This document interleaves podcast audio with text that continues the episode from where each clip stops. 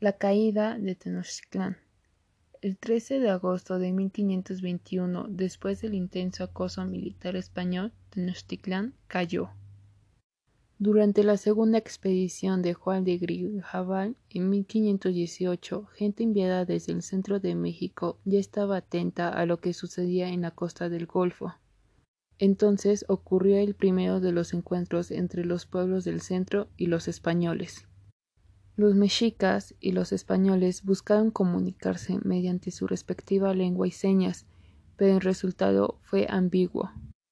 Los mexicas utilizaron el código gastronómico. Les ofrecieron a los españoles dos diferentes tipos de comida para descubrir qué tipo de seres eran. Carne de guajolote, tortillas, atole, carne de xoloscuincle, chapulines, pero también humo de copal sangre, es decir, comida divina, por si eran dioses. Cuando vieron que los españoles comían las viandas, los mexicas supieron que estaban tratando con personas, aunque extrañas, en cuyos navíos traían animales muy raros, como caballos y perros entrenados para matar, distintos de los xoloscuincles, que eran mansos y comestibles. Asimismo, les llamó mucho la atención que casi todos fueran varones. El diálogo con Hernán Cortés se pudo llevar a cabo gracias a que éste tenía como intérpretes a Jerónimo de Aguilar, quien hablaba maya y español, y a Malinzi, una mujer inteligente que se convirtió en la gran traductora, pues hablaba náhuatl y yucateco y pronto aprendió español. Cuando los mexicas conocieron las armas de fuego, sufrieron en shock, porque no había nada similar en el mundo mesoamericano. Los españoles eran poco más de 450, pero disponían de artillería ligera y transportable, acabuces, ballestas y caballos, los cuales les permitían tener una gran movilidad. Los mesoamericanos estaban acostumbrados al combate cuerpo a cuerpo, así frente al combate a distancia de los españoles con artillería y caballos. Su experiencia guerrera resultó inefectiva. Cada grupo indígena perseguía sus propios intereses en función de ciertas tácticas y estrategias. Los mexicas siguieron observando. Ellos eran los más poderosos y como tales los que tenían más que perder. Adoptaron una actitud de reserva, comprensible porque juzgaron que poseían el poder suficiente para vencerlos. Ahora sabemos que esto fue un error.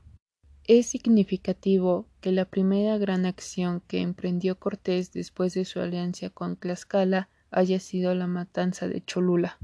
Esta acción terrible convenía mucho a los tlaxcatecas, pero poco a los españoles. Los primeros fueron los ganones de momento, si bien luego quedaron en segundo plano. De hecho, varias fuentes indígenas insisten en que los tlaxcaltecas manipularon a los españoles para acertar a un golpe a Cholula, del cual no se repuso. A partir de la matanza de Cholula, los mexicas quedaron más impactados, aunque tardaron en advertir que los españoles estaban desarrollando una guerra distinta a la que se hacía en Mesoamérica, en la que buscaban inhabilitar al contrincante lo más rápidamente posible, sin concederle tiempo para reaccionar. Ahora se sabe que fue un error político de los mexicas permitir la entrada de los españoles de en Tenochtitlán. Había una fracción dentro de la Triple Alianza que se consideraba que debían convertirlos de inmediato o impedirles la llegada pero se impuso la propuesta de dejarlos entrar y en caso necesario citarlos dentro de la propia ciudad.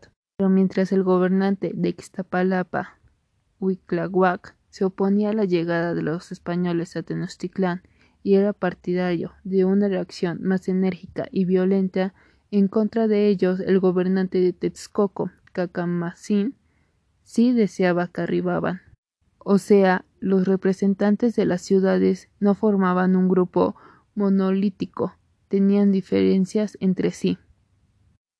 Los mexicas tenían una conciencia clara de que los españoles eran unos enemigos sumamente peligrosos, que además recibían el apoyo de varios miles de indígenas de Zempoala y Tlaxcala, a los que se les fueron sumando gente de otras poblaciones. Se ha dicho que los mexicas veían a los españoles como entidades superiores, pero las acciones que emprendieron con ellos fueron muy humanas.